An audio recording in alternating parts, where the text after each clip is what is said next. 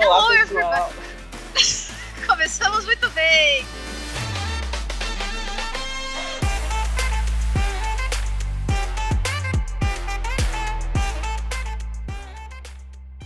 Hello, pessoal, sejam bem-vindos ao novo podcast aqui do CCB Sorocaba.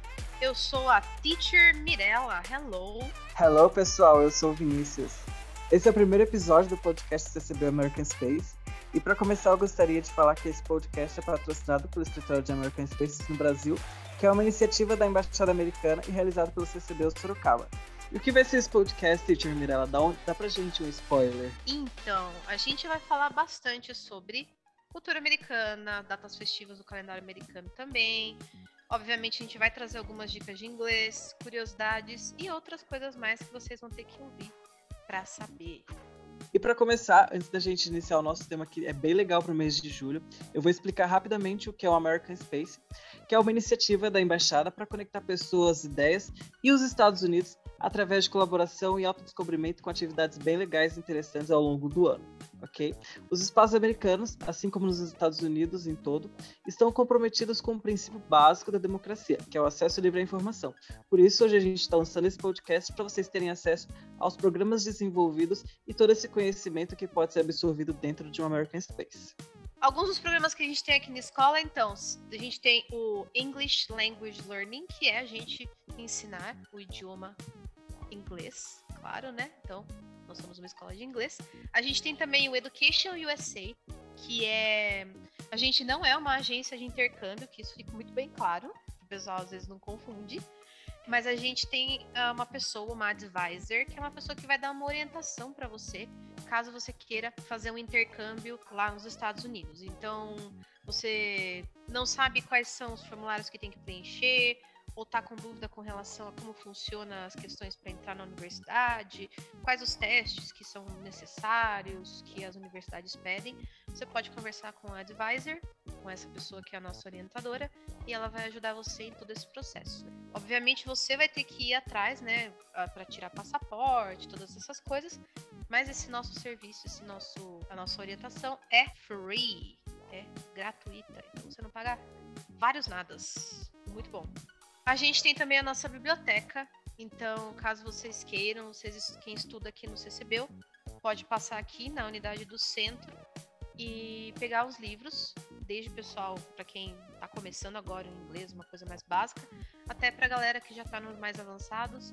Então, vocês podem vir aqui que tem os livros interessantes para vocês lerem. Além da biblioteca física que a gente tem aqui na, na escola, que os alunos podem pegar os livros, levar para casa para lerem, a gente também tem um recurso digital que se chama Library USA, que é uma plataforma disponibilizada pelo escritório de American Spaces para os alunos de um, de um espaço americano e a comunidade também terem acesso a material de última mão, como revistas, jornais, materiais científicos, que vocês podem acessar direto do computador ou do celular vocês.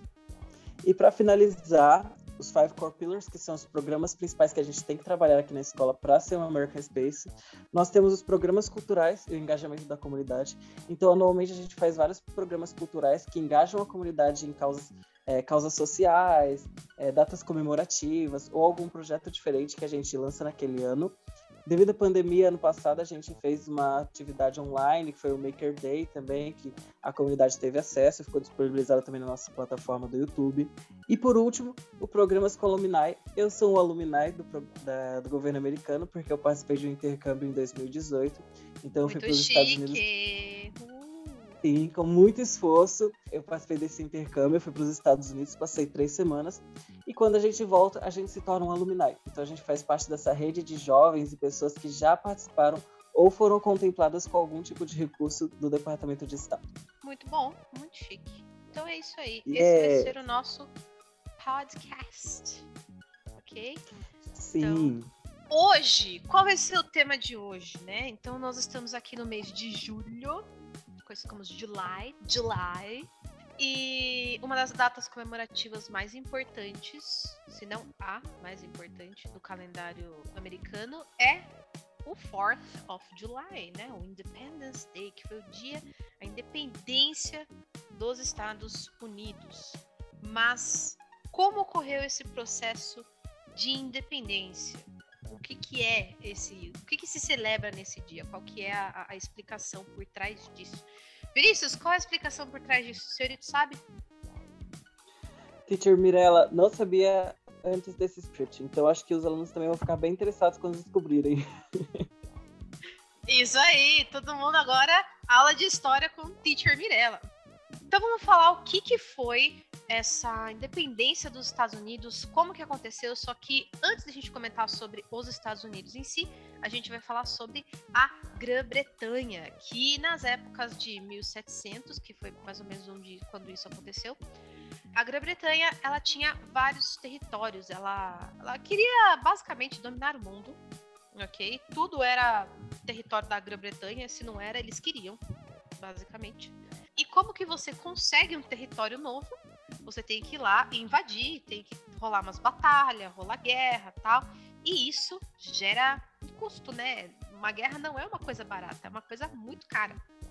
Enquanto isso, no local onde estavam os. Onde, onde hoje a gente conhece como os Estados Unidos, na época era conhecido apenas como as 13 colônias, certo? E, inclusive, uma curiosidade, você sabe por que, que existem 13 listras na bandeira dos Estados Unidos? Hum, eu acho que é por causa das 13 colônias. Exatamente, é por causa das 13 colônias. É uma ideia aí para relembrar, né, para fazer uma homenagem a esse começo do, do país, né, dos Estados Unidos. Na época, as 13 colônias, elas eram parte da Grã-Bretanha, né?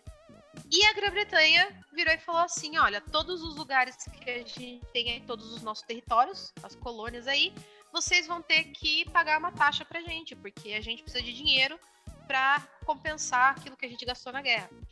Então, chegaram lá no, nas 13 colônias e falaram: Ó, vocês vão pagar aqui o imposto. E a galera não ficou nem um pouco feliz com isso, né? Porque, afinal de contas, eu acho que ninguém gosta de pagar imposto, nunca na vida. e eles ficaram bem, bem bravos com isso na época, por dois motivos. Primeiro, por causa que eles iam ter que pagar mais imposto, e também porque eles queriam mais representatividade no parlamento britânico. Eles sentiam essa falta de representatividade.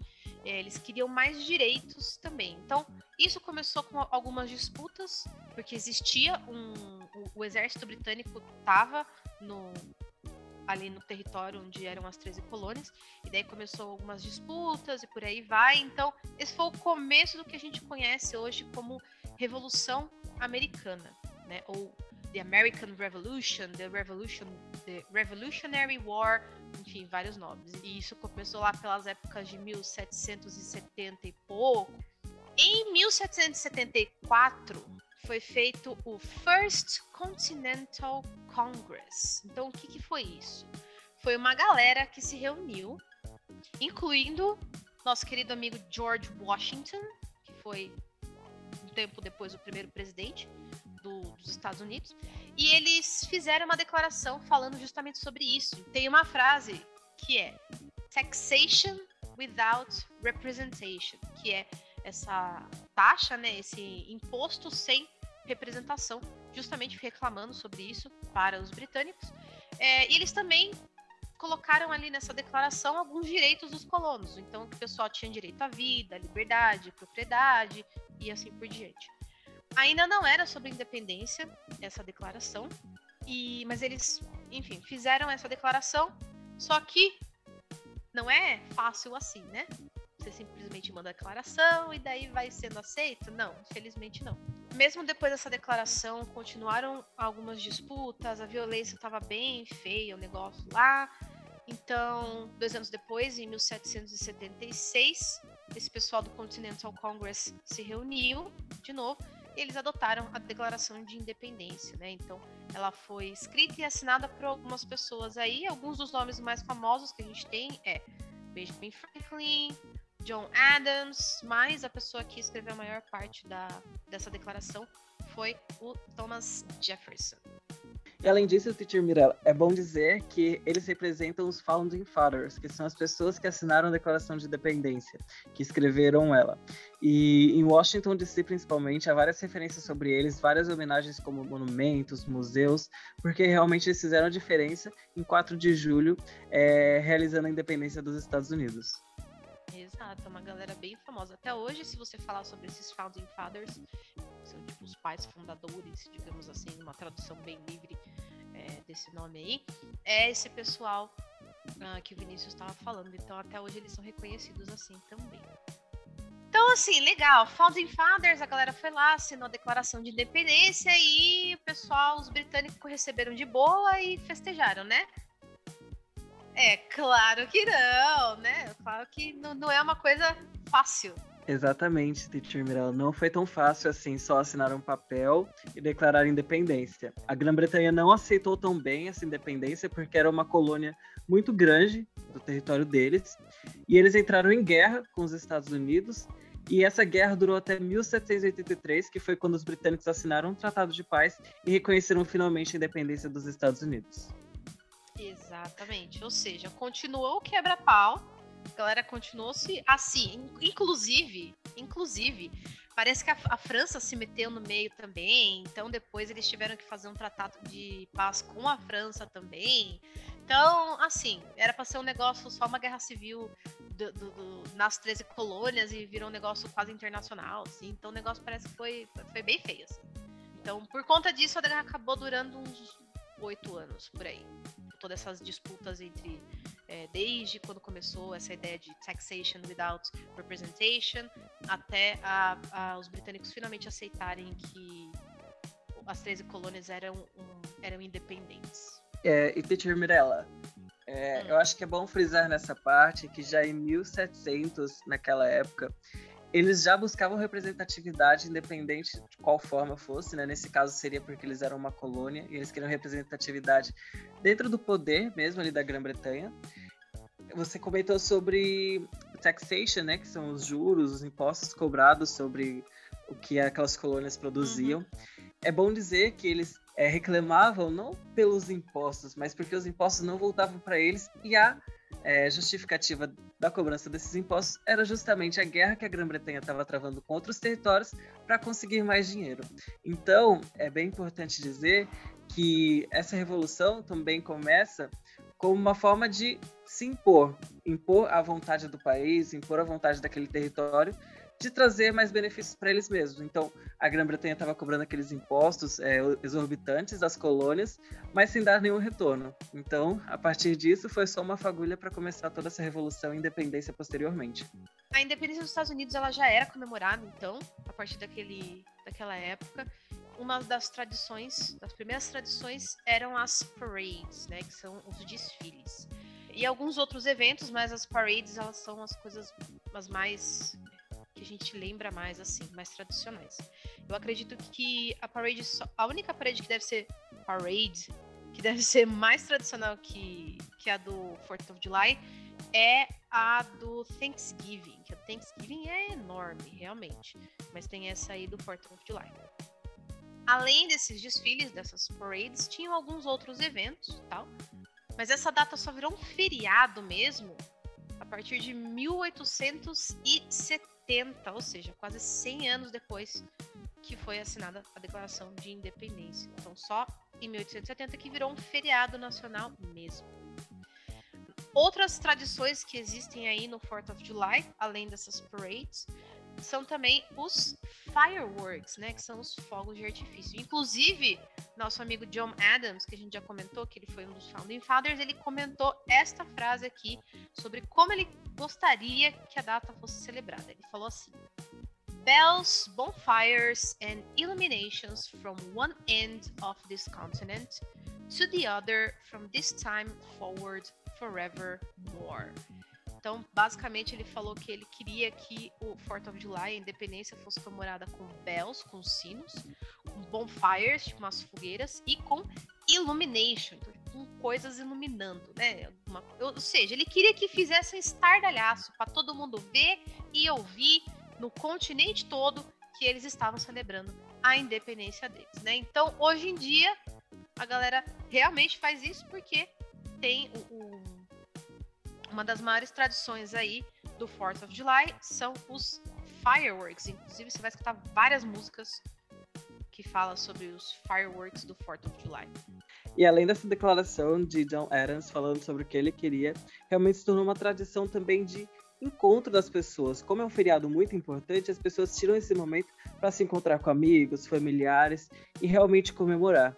Então passou a ser parte também dessa tradição de comemoração as pessoas nos Estados Unidos fazerem piqueniques, é, churrascos, que são os barbecues, hot dogs competition, que são as competições de hot dog. Então a professora Mirella agora vai falar um pouco também sobre a competição que a gente fez em 2019. Nossa, foi 2019 já? Meu Deus. Yes. Nossa, a pandemia vai embora logo, não aguento mais. Enfim, 2019 foi. A gente fez um evento aqui na escola para celebrar o 4th of July, então foi uma competição que durou a tarde toda aí. Uma das competições foi assim: os alunos eles eram, foram reunidos em grupos, eles tinham que acertar algumas perguntas de inglês. Quem acertasse ganhava um como se fosse um, um vale ingrediente para o seu hot dog, para o hot dog do grupo, na verdade. Depois que terminou essa parte da competição, o pessoal pegou esses vale ingredientes, eles montaram o hot dog deles, eles deram para o pessoal experimentar. Inclusive, o Vinícius foi um dos jurados desse Masterchef aí dos hot dog. E aí, Vinícius, você lembra como que estavam os hot dogs? Muito bom. Na verdade, eu acho que a palavra correta seria um dos contemplados, porque foi maravilhoso. Foi ótimo muito provar bom. os hot dogs. Mas foi assim, uma experiência muito legal, os alunos se divertiram, a staff se divertiu. E infelizmente ano passado a gente não pôde reproduzir por causa da pandemia, mas agora nos próximos anos com certeza a gente fará novamente. Nossa, sim, foi muito bom. É, falando nessa questão de comida, você, tinha, você comentou também, né, sobre uma das tradições do do 4th of July, né, na questão do piqueniques e dos barbecue. A gente traduz barbecue como churrasco, mas é muito importante que vocês entendam que assim, gente, churrasco americano é uma coisa muito diferente do churrasco brasileiro. O que, que tem no churrasco brasileiro? Você tem ali uma picanha no espeto. Picanha não, porque picanha, a carne tá cara, né? Mas então tem o quê? Um, uma carne ali no espeto, você tem um pão de alho, uma farofa, né? Tem bastante coisa. O barbecue americano é, é assim: eles têm uma grelha, eles colocam hambúrguer e salsicha e pronto. Esse é o barbecue deles. Então, assim, quando eles falam que eles vão fazer um barbecue, é que eles vão comer hambúrguer e hot dog. Porque é isso que eles fazem no barbecue deles. Então, é um negócio bem diferente da gente. Por isso que também eles, quando eles falam sobre o nosso barbecue, eles falam, né, o Brazilian barbecue, que é uma coisa bem mais tem mais diversidade de carnes, assim, tem muito. E, e, outros tipos de comida também, porque o nosso.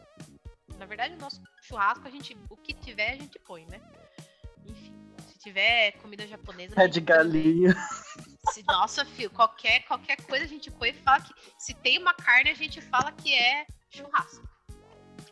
E tem uma outra tradição que vem acontecendo já faz um tempo, que são as cerimônias de imigrantes que estão se tornando cidadãos norte-americanos. Então, tem o pessoal do USCIS, que é o United States Citizenship and Immigration Service, ou seja, é o, o pessoal que cuida dessa parte de imigração e, e cidadania lá nos Estados Unidos.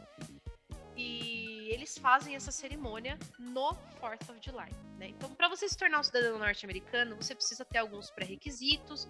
Tem que fazer também uma prova de inglês para você, para eles verem se você sabe pelo menos um básico de inglês, se você consegue se comunicar. Tem uma prova sobre história e sistema político americano também para você você saber onde você está entrando, né? Como que funciona o esquema ali. E daí se você passa nessas provas tal, você consegue, você pega o seu. Você se torna um cidadão americano e participa dessa celebração. Então, esse ano, agora de 2021, foram 170 celebrações que aconteceram. E elas acontecem aí entre nos dias próximos do 4 de julho, né? Então, essa, esse ano foi entre os dias 30 de junho e o dia 7 de julho. E esse ano foram mais de 9.400 pessoas que se tornaram cidadãos americanos. Esse é um pouquinho da história do Independence Day, que é celebrado aí no dia 4 de julho de todos os anos, desde 1776. Uh, agora você já vai muito bem na sua prova de história. yes! E agora, para finalizar, Só para avisar, é, os nossos alunos estão em férias agora nas últimas duas semanas de julho, então não somente em agosto. E durante essas duas semanas está acontecendo um intensivo de inglês e espanhol para os alunos que querem aprender o idioma num tempo menor. É isso aí, então, caso você queira escutar, a gente está presente no Apple Podcast, no Spotify e também no Anchor, das plataformas que a gente tem aí para vocês escutarem o nosso podcast. É, hoje foi um tema relacionado à história e curiosidade sobre os Estados Unidos. Os próximos a gente vai variar bastante, então a gente espera que vocês gostem dos próximos também e fiquem ligados nas nossas redes sociais e nos nossos canais de comunicação que a gente vai lançar mais notícias por lá. Até mais, um abraço. See you, bye bye. See you, abraço.